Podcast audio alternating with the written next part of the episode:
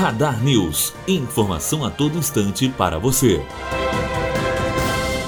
Mais de 1,3 mil segurados do Rio de Janeiro que recebem auxílio-doença e aposentadoria por invalidez que foram convocados pelo INSS em 30 de abril para passar por perícia médica têm somente até hoje para agendar a perícia de revisão do benefício. A marcação deve ser feita pela Central de Atendimento 135. Quem não fizer o agendamento do exame nesta segunda-feira terá o pagamento suspenso pelo INSS. Para voltar a receber, o segurado terá que regularizar sua situação. Mas atenção! A partir da suspensão, o beneficiário tem até 60 dias para marcar o exame. Se não procurar a agência do INSS neste prazo, o pagamento será cancelado definitivamente. Bianca Oliveira, aluna do terceiro ano de jornalismo, direto para a Rádio Unifor.